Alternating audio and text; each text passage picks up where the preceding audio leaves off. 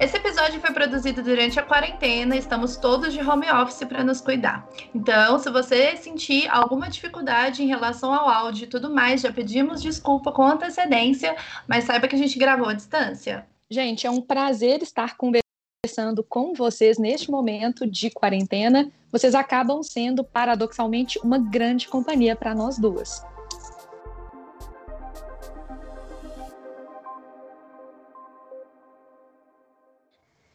2018, a Organização Mundial de Saúde, a OMS, estimou que até 2020 a depressão seria considerada a doença mais incapacitante do mundo. Já em 2019, a OMS também divulgou que o Brasil é o país com o maior número de pessoas ansiosas do mundo. São 18,6 milhões de brasileiros que convivem com o transtorno, o que representa 9,3% da população. Agora a gente está aqui, em meio a uma pandemia, e se esse assunto já era recorrente para muita gente, agora ele com certeza está muito em pauta. Afinal, a depressão e a ansiedade são mal do século? Para falar sobre o assunto, convidamos a Eduarda Carreira, que é psicóloga clínica com abordagem comportamental, para bater um papo com a gente. Eu sou a Roberta Firmino. E eu sou a Jana Rabelo, professora de redação. E esse é o 19 episódio do Da Ideia sobre depressão e ansiedade. Bora lá?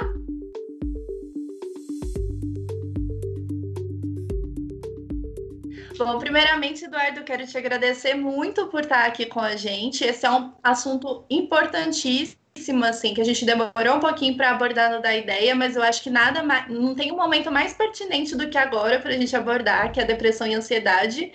Então, muito obrigada, é um prazer te receber aqui. Se apresenta para a galera. Imagina, é um prazer, assim, eu acho que a gente falar sobre esse tema e as pessoas estarem mais esclarecidas e saberem como se cuidar na medida do possível é muito importante, né? Então, é, como você disse, meu nome é Eduarda, hoje eu trabalho com psicologia em consultório, né, atendimentos clínicos, eu sou formada pela UFMG, tenho mestrado em neurociências lá também, e a minha formação inicial era em terapia cognitivo-comportamental, mas por questões de demandas eu venho estudado, venho estudando um pouco mais terapias que a gente chama de comportamentais contextuais, que é só para fins de esclarecimento mesmo. Legal, Duda. Só para lembrar a galera que não ouviu o, o, último episódio do podcast, que deu início à segunda temporada, agora a gente também conta com a participação da professora Jana Rabelo em todos os nossos episódios, então ela vai estar sempre aqui conversando com a gente, explicando como é que o assunto pode cair no Enem e tudo mais. Jana, você quer se apresentar rapidinho para a galera? Bom, para quem não escutou o nosso último podcast, a primeira indicação é escutem. A gente conversou sobre os Studigrams, né? Esses perfis do Instagram que trazem informações sobre vestibulares, concursos, né? Os Instagrams voltados para a educação e as escolas, e eu sou professora de redação há mais ou menos uns 15 anos e acabei me especializando no Enem e nos vestibulares de alto desempenho. E uma das minhas funções aqui é o tempo todo fazer um gancho de como o que a gente está discutindo pode aparecer na prova, seja de linguagens, de humanas e de redação do Enem e de outros vestibulares. É isso aí, gente. Então vamos começar falando sobre o assunto. E até antes de começar o podcast, eu estava batendo um papo com a Duda e a gente comentou, e eu comentei sobre o quanto eu acho que falar um pouquinho das nossas experiências pode trazer uma proximidade desse assunto com a galera que está ouvindo a gente. Por quê? Para muitas pessoas, depressão e ansiedade são palavras muito difíceis de se ouvir. Ainda eu tenho a sensação de que ainda rola um certo preconceito ao redor disso. Então é, é feio você falar que você tem depressão, é feio você falar que você tem ansiedade, algum transtorno de ansiedade. E isso pode acarretar em uma série de problemas porque você acaba não tratando, isso pode acabar piorando e tudo mais. Então, eu vou contar um pouquinho da minha história. Eu sempre fui uma criança muito ansiosa, é, eu eu tinha, lidei com uma série de problemas quando criança, assim, que, que eu era estressada. Minha mãe vivia falando para mim, Roberto, você é muito estressada, você tem que relaxar. Eu nunca vi uma criança ser assim. Fiquei adolescente, foi pior ainda. A época de vestibular para mim foi uma tortura, porque eu ainda enfrentava uma série de dificuldades no ensino médio, sofri muito bullying e tudo mais. E aí, correndo com cursinho, correndo com com entrega de trabalho de TCC que tinha para o terceiro ano do ensino médio, fazendo ensino técnico e tudo mais, aquela loucura. Mas eu fui só tomar conhecimento de que eu passava por um transtorno, por, poderia ter um transtorno de ansiedade e que eu poderia passar, e que eu fui diagnosticada por, por, com isso, foi quando eu tinha lá por volta dos meus 22 anos, no segundo, terceiro ano de faculdade.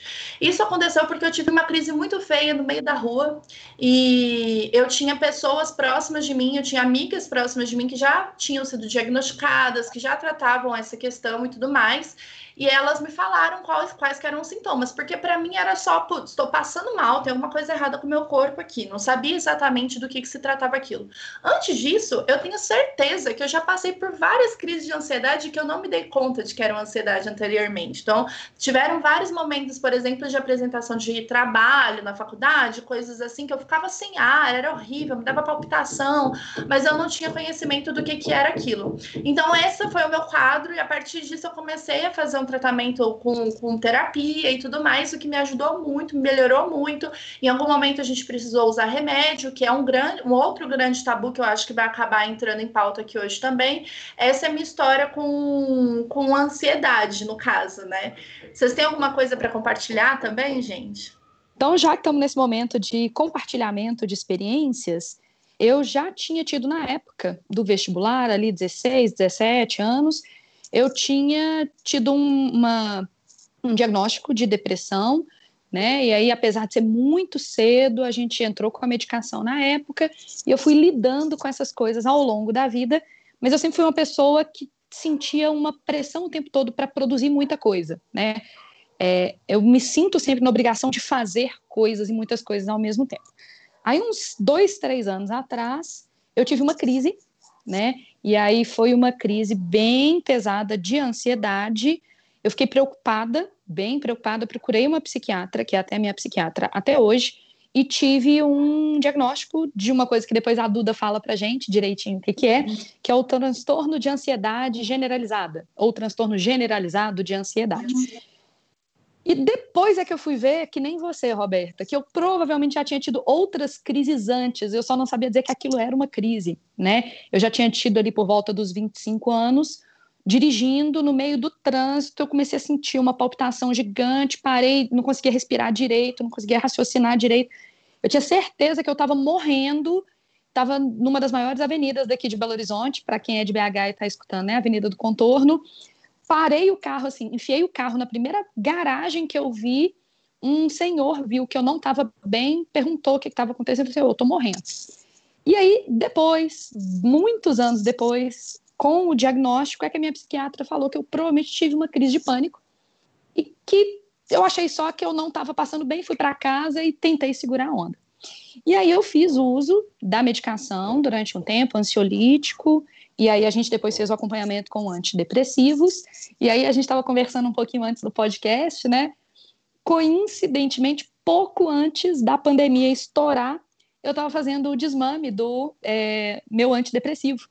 Então eu parei de tomar o antidepressivo e estourou a pandemia de coronavírus. Então eu estou tentando lidar com os sintomas de ansiedade, haja vista que eu acho que todo mundo está meio fora do eixo nestes momentos. Então, eu estou aqui, na verdade, nesse podcast com você, Roberta, e com a Duda, querendo uma ajudinha também e transferindo essa ajudinha para quem está escutando a gente.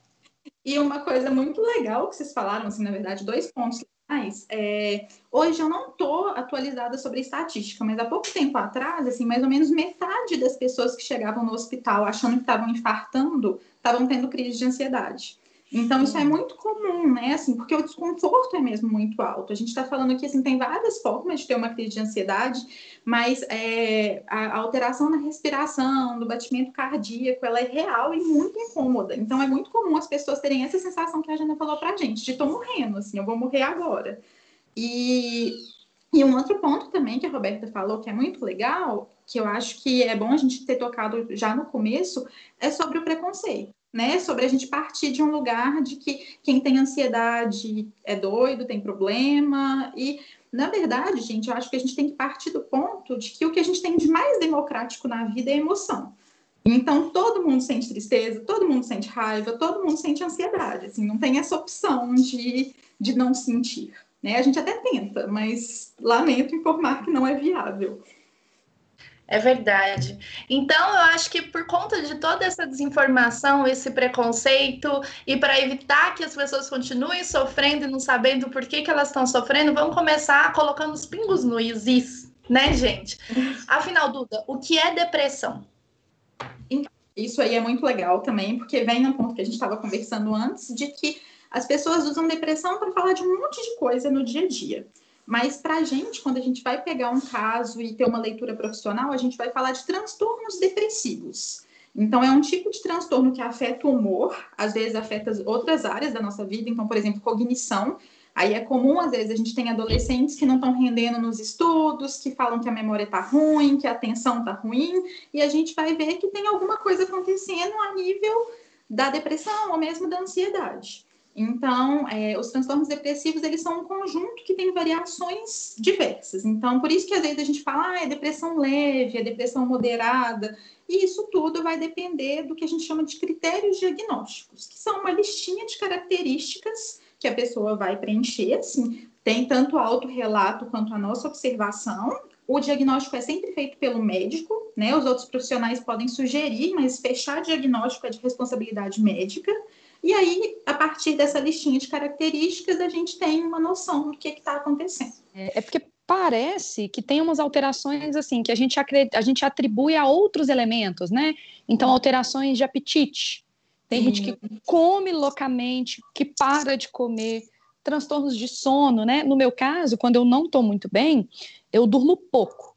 Mas tem gente, por exemplo, que um dos sinais da depressão é dormir demais, né? Uma sonolência extrema. Isso, inclusive, esses dois pontos que você tocou são o que a gente chama de critérios diagnósticos. Então, uhum. o médico, quando ele tem uma suspeita de depressão, ele vai perguntar para o paciente, assim, a gente também pergunta, né? Como é que está seu sono? E principalmente se mudou, né? Porque a gente tem que pensar que se a pessoa tem um padrão de dormir muito a vida toda, a gente não vai se preocupar tanto. Então, às vezes, era uma pessoa que já tinha um hábito do sono mais frequente. Agora, às vezes, a pessoa chega, ah, não, eu sempre dormi bem, mas agora eu acordo duas horas mais cedo e não consigo dormir de novo, né? Tem tanto a insônia uhum. lá no comecinho quanto a insônia no final. Ou, nossa, eu tô comendo muito, ou não tenho vontade de comer nem as coisas que eu acho que são gostosas. Então, é muito importante a gente estar atento ao padrão também. Assim, mudou o padrão? Mudou o peso muito rápido? É, mudou a frequência do sono muito rápido? E, cara, eu tenho a sensação de que muitas vezes a gente deixa de, de, verificar essas coisas porque são coisas que vão, vão acontecendo aos poucos e fazem tanto parte do nosso dia a dia que a gente não percebe. Então, por exemplo, meu pai ele é muito estressado. Então, para minha mãe, eu sempre fui uma criança muito estressada. É, ficar lá, ter crise de choro porque tirou oito na prova, era só porque eu era muito estressada, porque eu me cobrava demais. E aí isso foi gerando uma série de coisas. Por exemplo, eu tive um período da minha vida que eu tive compulsão, uma compulsão alimentar agressiva, assim. Então eu comia até passar mal, eu só parava quando eu estava passando mal. E isso para mim era tipo assim, ah, é, porque me deixa feliz só, entendeu? Tô comendo muito porque me deixa feliz. Você não consegue identificar muitas vezes os sintomas, porque a gente, eu acho que a gente vai falar disso mais para frente também, mas a gente tá numa vida de uma correria tão louca que a gente não percebe, a gente vai deixando as coisas passar. Sabe aquela dorzinha chata que tá doendo ali, mas ai, deixa, não vou no médico, é só uma dorzinha. Eu tenho a sensação que a gente faz isso muito com a nossa saúde mental. E, e eu fico me perguntando quantos casos leves a gente perceberia se fosse lá no comecinho, né? Quanto caso que chega grave e moderado, que em algum momento foi leve, mas passou esse momento e, e a pessoa foi mais demandada e agrava. Pois é. E Duda, e, e ansiedade? O que, que é? Então, gente, eu acho legal também, muito legal falar de ansiedade, porque ansiedade é uma emoção, né? Então, igual lá naquele filminho Divertidamente, que saiu há um tempo, tem a, alegria, a tristeza, a raiva no painel de controle, lá eles colocaram o que a gente chama de emoções primárias, que são as que vêm primeiro lá no bebezinho, mas depois vêm as secundárias. Então, a ansiedade, ela, por exemplo, deriva do medo. Então, eu estudo para o Enem porque eu sinto ansiedade porque eu sinto ansiedade o suficiente para me planejar, para me organizar para isso. O problema é quando a ansiedade ela passa do nível do saudável e vai prejudicar as nossas atividades de vida diária, vai prejudicar a nossa vida. Então, ansiedade é uma emoção. Transtornos de ansiedade é quando a ansiedade prejudica a nossa vida, prejudica a nossa funcionalidade e aí passa a ser um transtorno. Também cumprindo lá aqueles critérios que a gente falou. Então, também tem listinha para ver se você cumpre critério de transtorno de ansiedade ou não. É, Duda, você já falou algum, alguma, algum, um pouquinho sobre como é, o transtorno de ansiedade e o transtorno depressivo, posso chamar assim, eles são diagnosticados, mas você consegue explicar um pouquinho melhor para gente sobre esse diagnóstico, como ele acontece de fato? Então, a gente tem um, um livrinho, um manual é, que chama DSM-5, né? Na verdade, é, o DSM-5 é o mais, é o mais recente, ele é usado a nível mundial, então, assim, muitas pessoas, inclusive, têm o, o a versão em inglês. E aí lá tem, assim, você, é, não está escrito você, né? Está escrito, é, cumpre é, para critérios para transtorno depressivo maior. Aí tem, se você apresenta alterações nos últimos 15 dias, X, Y coisa. Então, por exemplo, é, a Jana falou aí pra gente, alimentação, sono, ânimo, né? Então, assim, tem essa coisa do, às vezes a pessoa acorda, não quer fazer nada, quer permanecer deitada. É, e aí tem algumas coisas que são de conteúdo de pensamento também. Então, pensa coisas ruins sobre si mesmo. Ah, eu sou burro, eu não consigo, é, eu sou uma fraude. Né? Esse conteúdo do pensamento autodepreciativo, ele é muito comum na depressão. É, uma uhum. visão negativa de mundo também, assim, ah, não é legal, a vida não é legal, é, as pessoas não são legais, né? Então tem uma distorção em relação à visão de mundo e muito frequentemente a visão de futuro. Então vai dar tudo errado, é uma frase assim, não vou passar, é, não vai ter jeito, mesmo que eu estude muito, não vai funcionar. Então, é, o conteúdo do pensamento é uma coisa que a gente vai observar muito também, além dessas queixas comportamentais, né? Assim, é, e aí a gente vai ter, em alguns momentos, inclusive, dificuldade para diferenciar casos de transtorno depressivo para casos de transtorno de ansiedade. Porque existem muitos casos que começam com uma coisa e evoluem para outra. Então, é, a ansiedade e a depressão, elas caminham aí um pouquinho de mão dada mesmo, em muitos casos. Até mesmo porque, assim, explicando de uma forma bem, bem curta, imagina a gente na, na pilha da ansiedade, porque a pessoa normalmente fica mais agitada, mais frenética. A ansiedade cansa, né, gente? Então, é muito comum as pessoas ficarem ansiosas, ansiosas, ansiosas, deprime, né? A energia uma hora acaba. Então, esse perfil é, em que a gente vê as duas coisas juntas não é incomum na nossa sociedade, não. Pelo contrário, infelizmente, é bastante comum. É, na época que eu estava né, no começo do acompanhamento para o transtorno de ansiedade generalizada, a minha psiquiatra me atentou muito para um ciclo, né, a gente foi fazendo um histórico de coisas na minha vida, que era um período de extrema ansiedade e aí depressão. Então, a questão de um certo cansaço mental, digamos assim, é como se a gente ficasse sem energia mesmo. Uhum. E aí ela estava até me falando, porque parece que é muito comum entre profissionais da minha área, né, professores, a tal da síndrome de burnout, uhum. que é extrema ansiedade e depois você não tem mais energia para trabalhar, para produzir. Então existe esse ciclozinho, né, quase como se a gente gastasse a energia mental da gente. Sim, e é muito importante a gente reconhecer esse ciclo, né? Porque mesmo, mesmo tendo vivido a experiência, às vezes sem querer a gente repete, aí chega um momento que você está exausta lá de novo, você fala, ops, fiz de novo, assim, trabalhei mais do que eu dava conta, é, investi mais do que eu dava conta nisso. E, e, aí vem um pouco no que a Roberta falou. A gente é carente de uma percepção do nosso corpo, né, gente? A gente não sabe muito falar assim, nossa, esse é meu limite. Não dou conta de estudar mais que isso não dou conta de é, dormir tão tarde, eu preciso de X horas de, de sono. E aí a gente colhe a consequência lá na frente. Duda e Jana, então a gente passou por esse primeiro momento, já estamos entendendo a diferença entre você estar ansioso e ter um transtorno de ansiedade, como que a gente diagnostica tudo isso. E agora eu quero fazer uma pergunta, o, é, Duda, que vai bem, eu acho, no seu caminho profissional mesmo.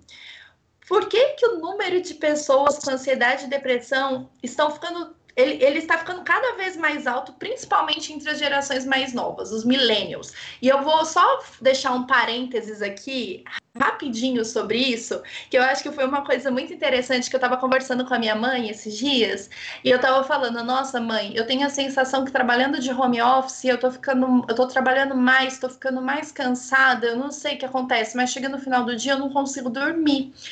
E aí, fui, e aí ela foi falou assim: Nossa, eu também trabalho demais, mas assim, de home office não tem o que fazer, né? Porque minha mãe trabalha em linha de produção de fábrica. Ela fala, eu canso muito. Eu falo, pois é, mãe, eu também não tô no trabalho braçal, mas eu canso tanto que é até absurdo, assim. Ela falou assim, é porque hoje em dia vocês trabalham com a mente, né? E isso ficou martelando muito na minha cabeça, sabe? Porque eu fiquei pensando nessa coisa de, de dos novos modelos de trabalho, da cobrança e do fluxo de informações que a gente recebe diariamente, porque não é que minha mãe não trabalhe com a mente, mas ela tem um trabalho que que eu não sei, é diferente, né? Braçal, cansa ela ali e, e ela, ela fala para mim, eu fico repetindo coisas, né? Então é, é, um, é um formato muito diferente e eu tenho a sensação que a nossa geração, a geração millennial, essa galera que está chegando agora, cada vez mais vai ser, vai, vai trabalhar com a mente, como, eu, como minha mãe disse, né? Vai trabalhar pensando mesmo, e, e, eu acho que aí a gente faz uma outra conexão aqui. Quem não ouve o nosso podcast sobre é, trabalhos do futuro, é, a gente falou muito sobre isso, assim, né? Porque a galera tem muito esse medo da coisa dos robôs tomando os nossos trabalhos, mas a verdade é que a questão toda por trás da, da de, a, o pensamento, a estratégia, a construção de processos, ela é toda feita por humanos. Então a ideia é que cada vez mais a gente é, assuma esses lugares mesmo de trabalhar com a mente e as máquinas tomem esses lugares mais braçais. No, no fim das contas, eu acho que é mais ou menos isso, resumindo a questão como um todo.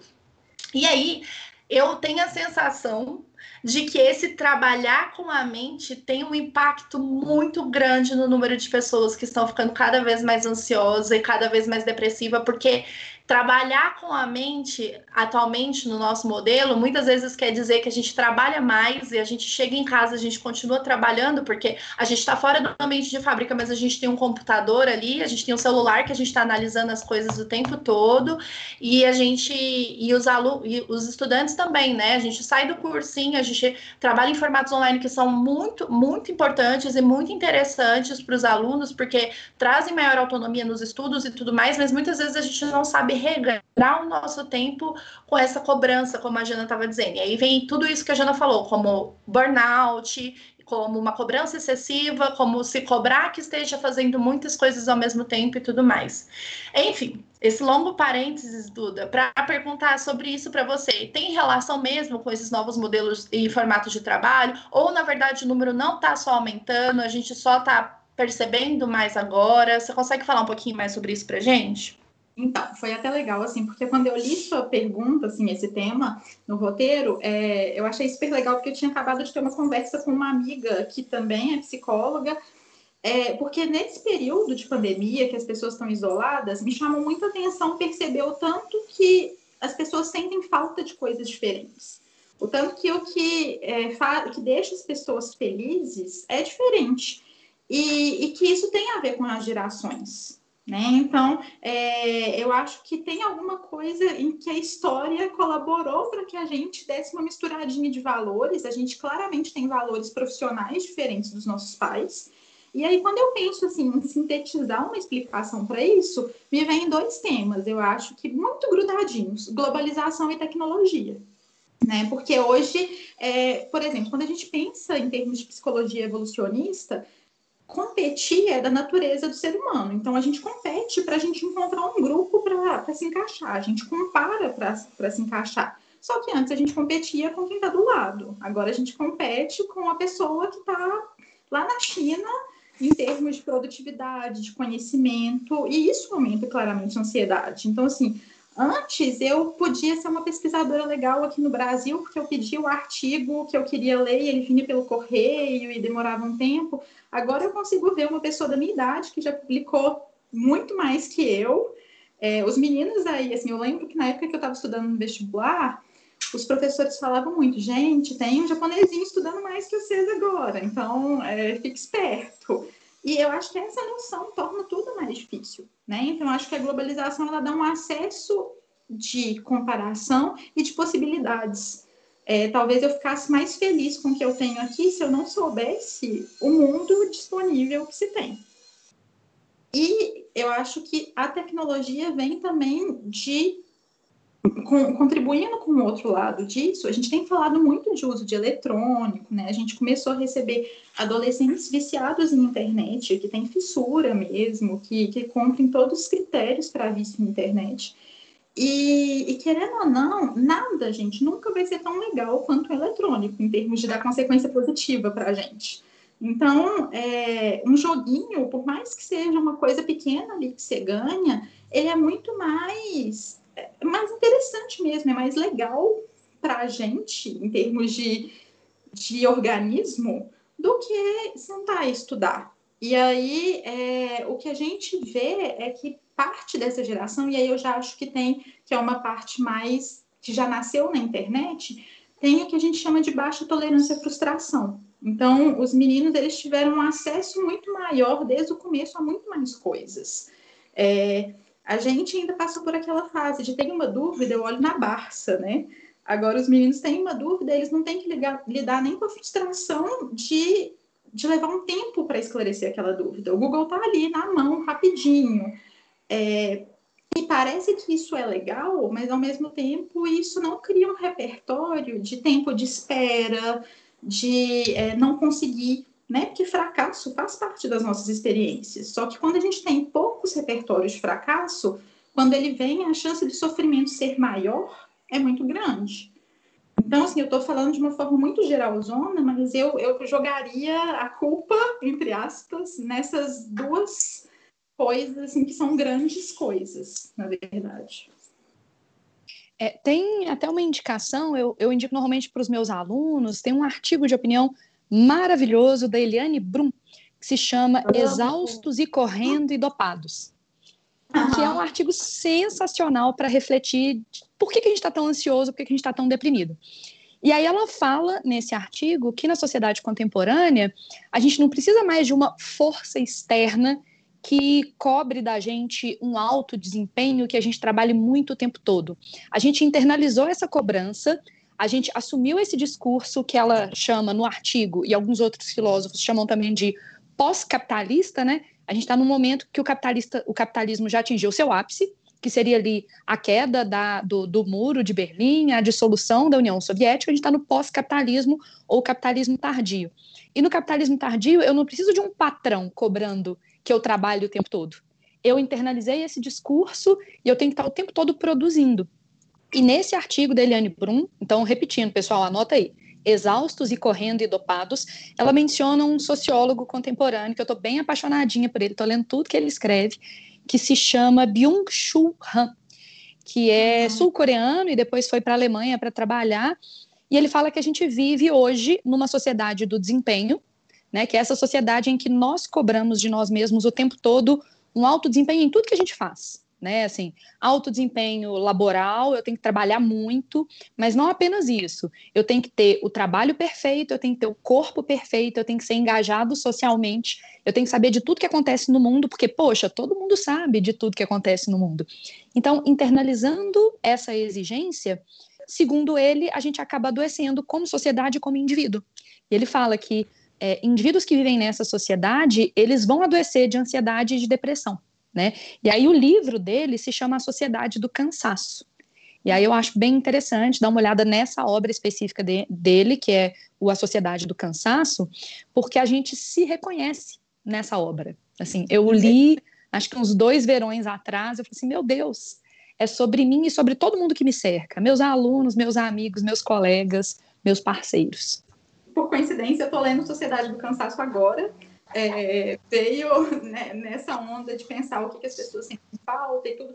E, e, eu fiquei pensando num ponto, assim, que eu não sei se vocês concordam, gente, é, na verdade foi um pensamento que me veio, mas como que a gente colocou felicidade em tudo, né? Então, assim, é, inclusive, isso quando eu estudo, por exemplo, é, terapia de casal, me faz pensar nisso. Antes, o casamento, ele não tinha que ser feliz, ele não tinha que ter amor, é, família, dinheiro e, e, tudo juntinho, né? A gente tinha a possibilidade ali para as coisas serem menos interessantes do que a nossa sociedade deseja hoje. Então, a gente tem que ser feliz no trabalho, a gente tem que ser feliz no casamento, a gente tem que ser feliz em tudo. E eu vejo, assim, que as outras gerações não tinham isso.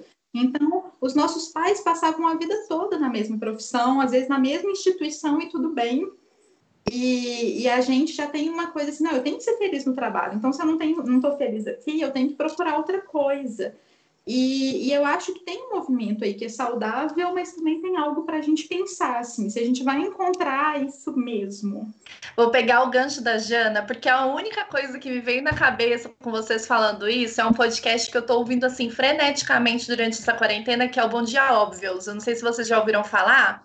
Ele é sensacional, é ele é muito bom e ele tem episódios sobre todos esses pontos que vocês citaram aí. Tem um, por exemplo, que eu ouvi recentemente que chama o lado bom do lado ruim, que ele está falando sobre essa coisa da, de, da gente querer ignorar o tempo todo as emoções ruins, né? Que a gente considera ruins, então a tristeza, a raiva, a gente está buscando a felicidade mais e a gente tende a querer não sentir tristeza e raiva e qual que é a importância dessas emoções. Tem um sobre educação financeira que a Marcela cita. É, é, e aí eu acho muito interessante, até para a gente, talvez a galera um pouquinho mais nova não se identifique tanto, que a Marcela, que é apresentadora do podcast, ela fala que essas gerações mais novas, pelo menos nesse sentido de busca da felicidade, elas estão vindo um pouquinho mais conscientes, no sentido de que a minha geração, pelo menos, eu escolhi o trabalho pensando em como ser feliz. As gerações um pouquinho mais novas, elas já entenderam que não necessariamente o seu trabalho vai te trazer a felicidade e a plenitude do mundo. Porque quando você pensa que o seu trabalho quer te fazer feliz, você coloca tanta devoção naquilo, e às vezes não, cara, sabe? Tipo assim, o seu trabalho não necessariamente vai te trazer toda a felicidade do mundo que você espera ter, assim. Até porque a vida é dividida em mil, mil e um outros âmbitos. Então, eu, por exemplo, quando estou muito frenética no trabalho, me encontro com as minhas relações meio despedaçadas. Isso não me deixa feliz. Então, eu acho que, nossa, é uma super indicação assim. Tem episódios mil e um. Fala, tem um episódio que fala estamos todos cansados sobre todos esses temas que a gente abordou aqui agora. Tem uma outra coisa aí que a Eduarda falou e que eu super concordo, que é assim, o papel da tecnologia nessa história, né? A tecnologia tem piorado, eu acho, a nossa saúde mental em vários pontos. Tem, óbvio, a perda do limite do estou trabalhando e não estou trabalhando. Né? Assim, o trabalho, ele não acaba quando eu chego em casa, porque o meu chefe ainda pode me mandar um WhatsApp. Se é uma mensagem de WhatsApp do chefe, eu estou num grupo de colegas do cursinho. Em teoria, não tem nenhum professor. Mas aí um colega manda assim: não, não consegui fazer a questão 15, e são 11 da noite. Aí você fala assim: que isso? 11 da noite tem alguém fazendo uma questão, eu deveria estar fazendo uma questão neste instante. Então tem isso de perda do limite entre o ócio e a ocupação, seja o trabalho, seja o estudo, porque eu acho que o estudo é uma ocupação também. E a coisa da comparação, né? Porque nas redes sociais, todo mundo é lindo, gostoso, bem-sucedido, produtivo, namastê, fiz yoga e tratei dos cachorros antes das 8 horas da manhã.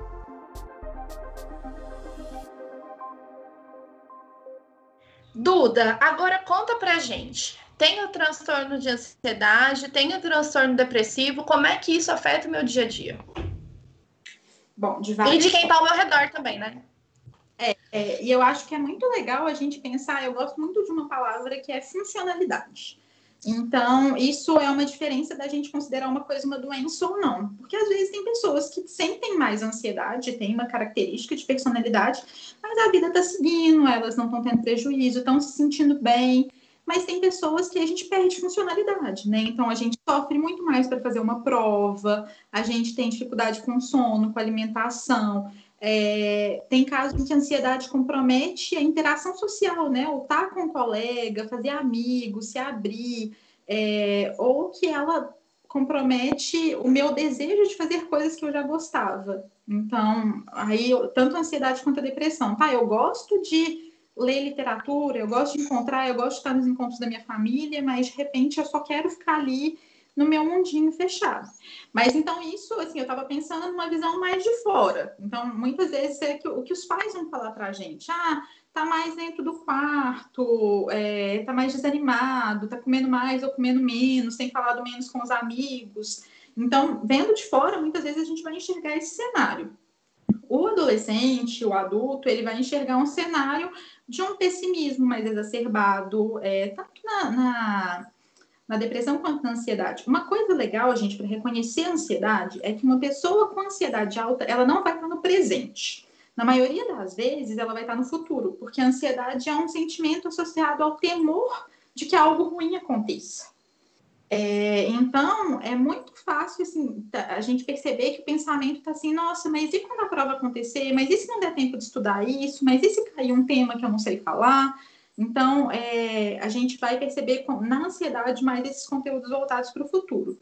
No, na depressão, a gente vai ver esses conteúdos mais depreciativos, de mundo, a gente fala dessa tríade na psicologia, assim, então é de si mesmo, mundo e futuro.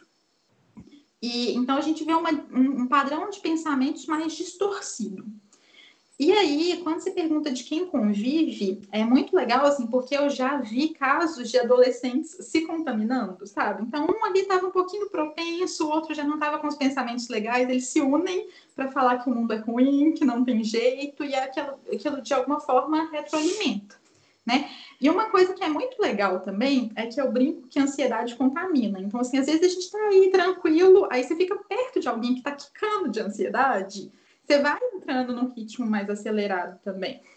Isso acontece com a gente em sessão. De vez em quando eu estou atendendo, de repente eu me vejo querendo resolver um problema muito rápido. Eu falo, gente, mas. E, e contamina. Então, a gente ter clareza de sobre o que, que a gente está conversando. E nos casos de uma pessoa já com um diagnóstico, com características claras, assim, com um acompanhamento profissional, já perceber que tem uma parte desses pensamentos que são distorcidos, né? Que não são compatíveis com a realidade. E é legal ter esse retorno das pessoas de fora, né? Quando a gente está muito imerso no problema, uhum. a gente acha que tá tudo ok, é desse jeito mesmo. As pessoas de fora é que reparam as anormalidades, assim. É, eu sempre fui ansiosa, sempre gostei de fazer muita coisa, nananana, mas aí Rodrigo, que é meu marido, é que me deu um toque um dia, falou assim, olha, você sempre foi ansiosa e nervosa, mas você está começando a ficar sem foco. Eu começava a fazer esse milhão de coisas que eu fazia, mas eu não terminava nada. A minha concentração estava muito baixa. Ele reparou que eu não estava bem quando ele reparou que eu não conseguia terminar nada. Legal. Então, ouvir o de e... fora é bom para isso. Uhum. E esse negócio que você falou de contaminar, eu acho que é muito verdadeiro, assim. É, eu moro com o meu namorado e eu tenho a sensação de que, tipo assim, um quando. Geralmente, quando um tá mal, o outro tem que estar tá bem para segurar a onda. Porque se os dois ficam mal, cara, vai. É, é, tipo assim, a gente vai pro fundo do poço junto e depois para levantar é difícil demais. Assim, teve período que, que, que os dois ficaram maus, assim, foram períodos muito ruins pra gente, assim, que a gente foi quando eu, por exemplo, iniciei medicação durante algum momento da minha vida, porque a gente não deu conta e a gente convive muito, e é isso, um puxa o outro para baixo mesmo. Né? E é legal a gente pensar, gente, que emoção a gente sente no corpo.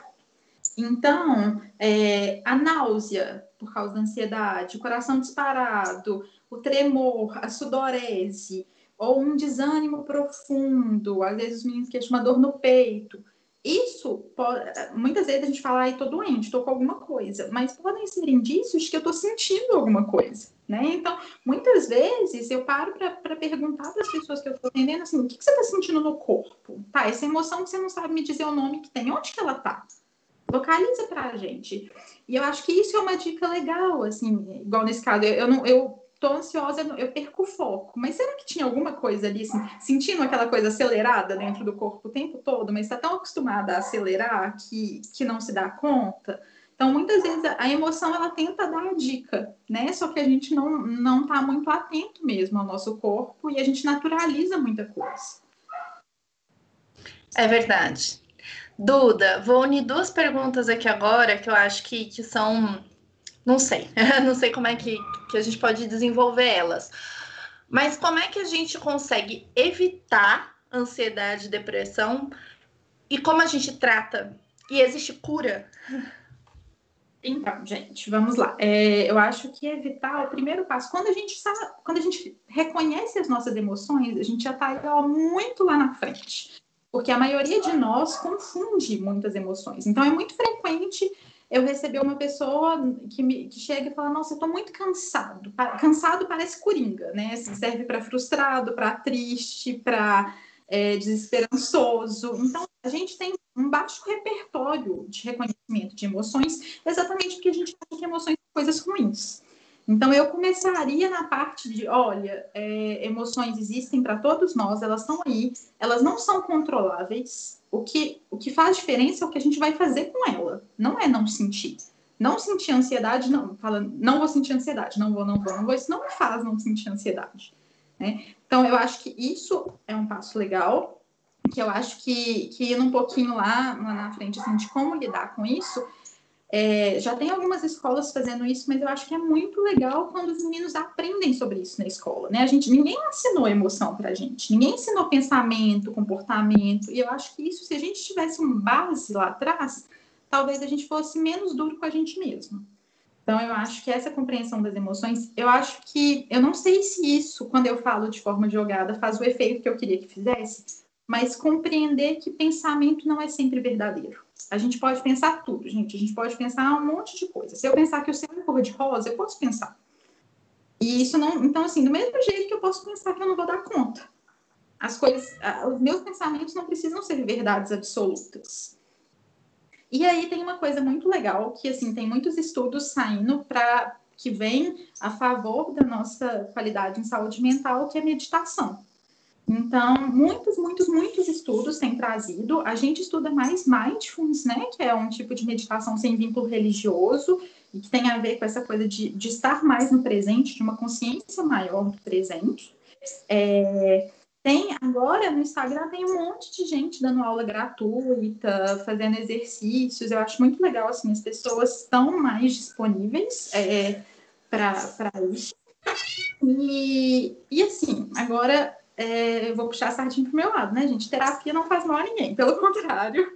Terapia faz muito bem as pessoas, terapia ensina a gente a lidar, ensina a gente a identificar o que é importante para a gente, ensina a gente a identificar gatilhos de coisas difíceis, então, é, muitas vezes as pessoas falam: ah, mas quem precisa de terapia? Para mim, todo mundo se beneficia de terapia. Eu não ouço falar que todo mundo precisa, mas que todo mundo se beneficia, eu não tenho a menor dúvida.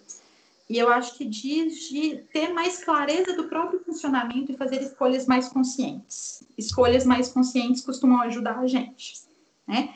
E, é claro, em casos de diagnósticos fechados, hipóteses diagnósticas, quando a gente vê que é, não é um caso que é só a psicoterapia vai dar conta. É muito frequente a gente trabalhar junto com os psiquiatras mesmo, às vezes psiquiatras, em alguns outros casos de outras patologias, até neurologistas, porque às vezes a gente vê que a pessoa precisa da medicação até para conseguir responder à, psicoterapia.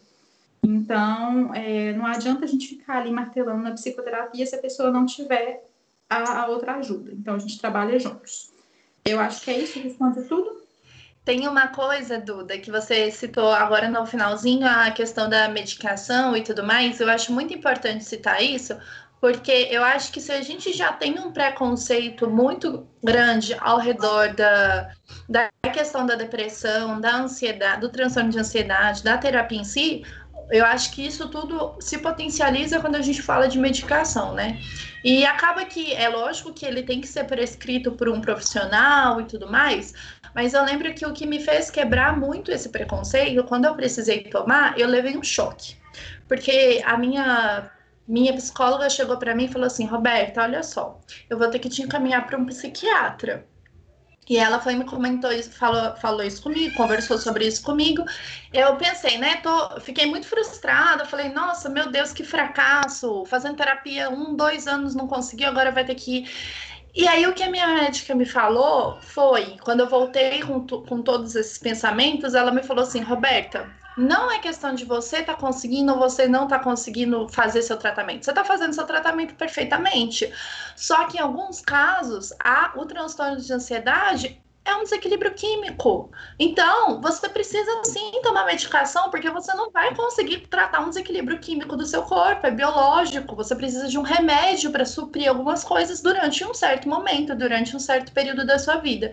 E isso me fez, assim, acalmar, minimizar esse sentimento de que, tipo assim, putz, você tá tomando remédio é porque é um fracassado, sabe? E isso é muito comum na saúde mental, né? Então, assim, teve um dia que uma pessoa que eu, que eu atendo teve uma crise de ansiedade no ônibus e ela chegou no consultório depois e ela me disse uma coisa que me deixou profundamente triste. Porque ela falou: se eu tivesse tido uma queda de pressão, se eu tivesse tido um quadro de hipoglicemia, as pessoas iam me acolher.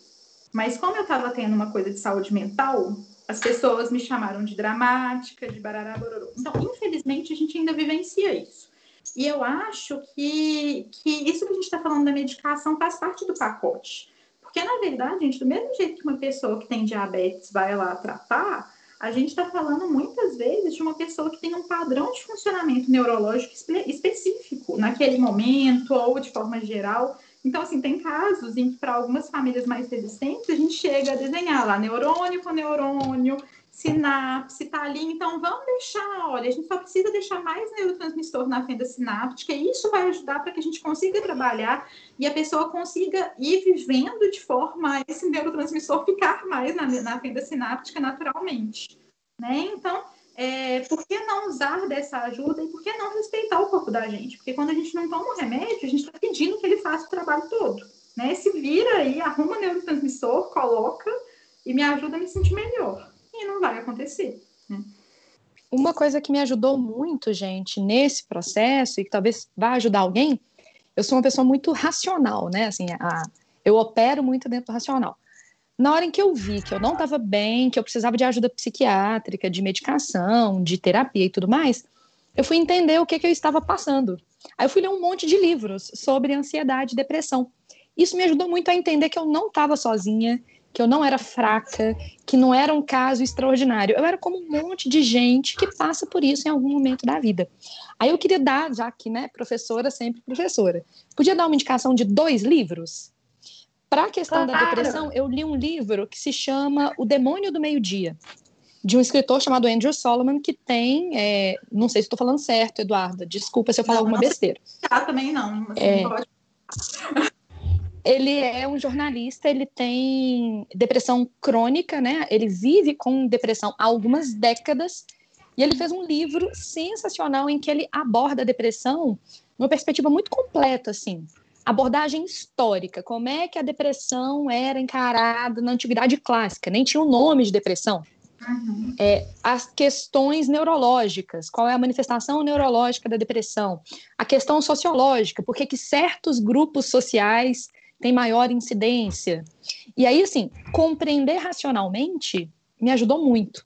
E um outro livro que eu li também é o Mentes Ansiosas, que fala sobre transtornos de ansiedade também nessa perspectiva de entender um pouco mais é, transdisciplinarmente os transtornos de ansiedade. Esses dois livros foram maravilhosos, porque eu entendi que, assim, nada muito espetacular, não, um monte de gente passa por isso, e que eu ia sobreviver a isso tudo que estava acontecendo. E nesse raciocínio, assim, é, tem uma autora que se tornou mais visada no, no, último ano, provavelmente, que era minha queridinha já há alguns anos, que é a Brené Brown. É, uhum. Ela tem falado um pouco desse, assim, eu acho ela fantástica porque ela, enquanto professora, enquanto cientista, se dispôs a falar da importância da vulnerabilidade. Então, da importância uhum. de eu uhum. conferir sobre minha fragilidade mesmo. Tenho dificuldades, está difícil para mim, esse ponto aqui dói, esse ponto aqui eu não consigo. E naturalizar um pouco isso, né? Eu acho muito legal o que ela faz, porque o que ela joga para a gente é isso. Olha, é difícil para mim, é difícil para você também, é difícil para todo mundo porque somos da mesma espécie e temos dificuldades. Ponto. Não, não tem exceção a essa regra. E tem uma daquelas palestras do TED que é ela falando sobre isso, né? Sim. A palestra dela do TED é excelente.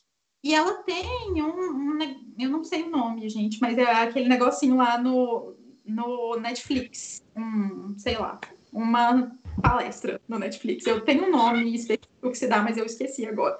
E, Ai, e aí... não é estudando, estudando a mente, alguma coisa assim. Não, eu não sei. É porque tem um episódio dela no negócio do Netflix, sabe? É, é só jogar ah. Brené Brown e aparece. E é diferente do TED, né? Ela dá alguns exemplos parecidos, mas é diferente do TED. E aproveitando, gente, já que a gente falou de TED, eu sou a louca dos TEDs, adoro. E tem um de uma pesquisadora chamada Susan David, que eu também gosto muito, e ela estuda é a importância da gente validar emoções negativas. Então, o que, que acontece? E ela tem alguns estudos que mostram que quando a gente, quando a gente tenta ignorá-la, ela se torna maior e mais forte. Então, é um TED também muito legal que, que vale a pena dar uma olhada. Bom, então já que a gente está aqui, eu até aproveitei aquele momento Google. Na Netflix tem uma palestra dela que se chama O Poder da Coragem, da Brené Brown. Achei aqui. Vou assistir hoje à noite, assim que a gente terminar. É maravilhoso. É, na Netflix, isso que a Roberta está falando, tem aquela série documental que se chama Explicando, uhum. que é maravilhoso para redação, para entender o mundo mesmo. E tem uma série especial do, do Explicando que se chama Explicando a Mente. E tem episódios sobre ansiedade e sobre depressão. Ótimo, eu ia indicar, então, sim, só completando, que eu ia indicar Explicando sobre a Mente. E tem um canal no YouTube que chama Minutos Psíquicos, que é muito legal. E, e, assim, é informação de qualidade, embasamento científico, então é. E tem sobre todos os temas, assim, tem o burnout, tem depressão, tem ansiedade, ele fala dos diversos tipos de transtornos de ansiedade, então vale a pena dar uma olhada. A gente deixa os links todos no, na descrição para a galera.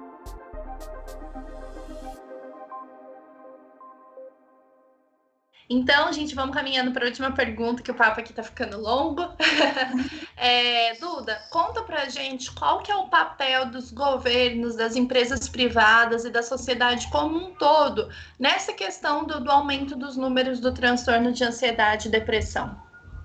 Bom, gente, eu acho que é, dentro de tudo que a gente já falou, ficou claro que a gente tem uma questão social aí, né? Então, eu acho que todos temos o nosso papel. Temos o nosso papel quando a gente vê o colega meio triste, e a gente pode não julgar, a gente pode, se não der conta de acolher, pelo menos chega e fala assim, oh, procura ajuda. A maioria das escolas oferecem ajuda, a gente tem professores que têm uma abertura super legal, se o aluno chegar e falar, não tô legal, o professor vai acolher, então assim, a gente ter a gente passar para as pessoas e dizer, ó, oh, não estamos sozinhos não, a gente está junto nessa e a gente pode ajudar.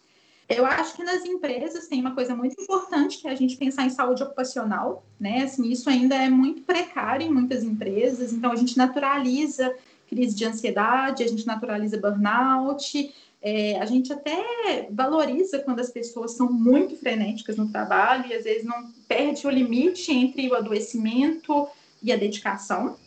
É, é um problema de saúde público pública, claro, assim, é, um dado interessante que a gente tem é que casos, adoecimentos em depressão, especialmente em depressão tardia, e já é após os 60 anos, predispõe a, a casos demenciais.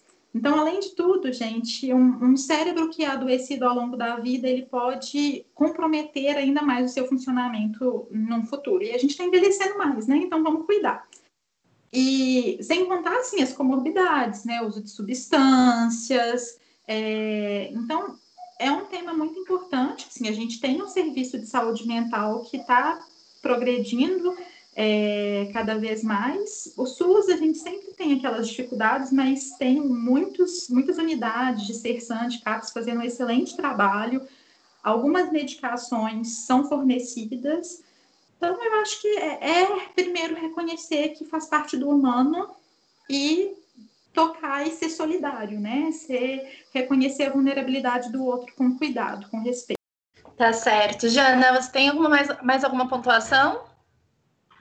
Então, como uma pessoa extremamente ansiosa, eu tenho uma diquinha para a gente tentar segurar a onda na hora que o bicho pega, porque a gente sabe que tem dia, principalmente nesse momento de, de pandemia, que você fala assim: meu Deus, eu vou enlouquecer neste instante.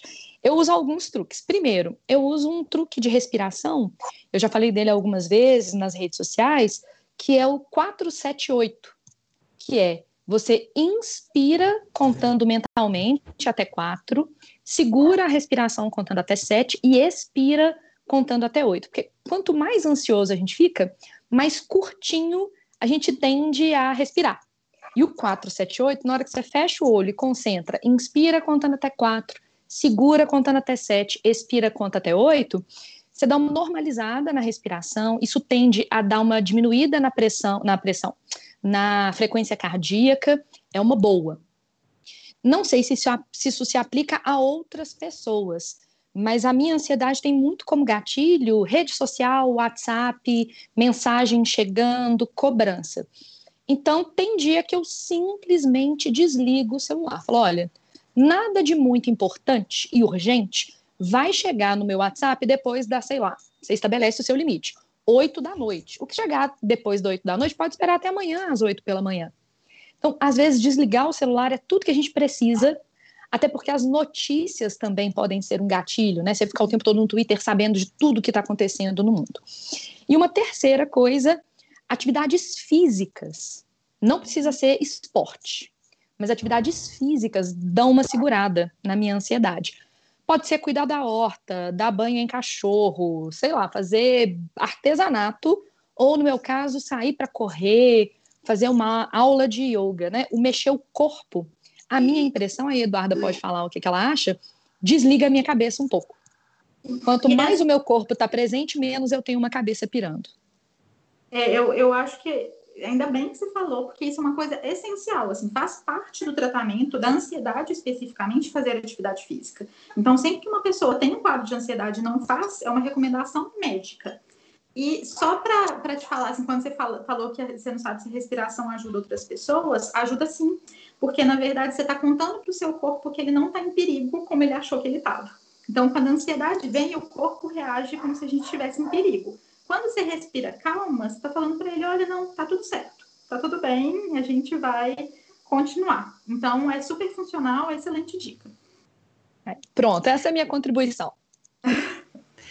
Arrasou, Jana. Duda, você falou para mim que você ia ter alguns links, algumas coisas de, para deixar de indicação para a galera também, né? Sim, na verdade, eu acho que eu já falei quase todos, né? Que era Susan David, Brené, o Minutos Psíquicos, o Explicando a Mente. E é, eu tenho um espaço que eu atendo com mais três amigas, é, que chama Ateliê da Mente BH. E a gente tem agora, na verdade, a gente estava trabalhando com identidade visual e tudo, mas veio a pandemia, então a gente tem criado uma coisa que ainda não está com o visual que a gente queria, mas o objetivo é fornecer informações para ajudar nesse momento, que realmente está gerando ansiedade, né? Além de todo o resto.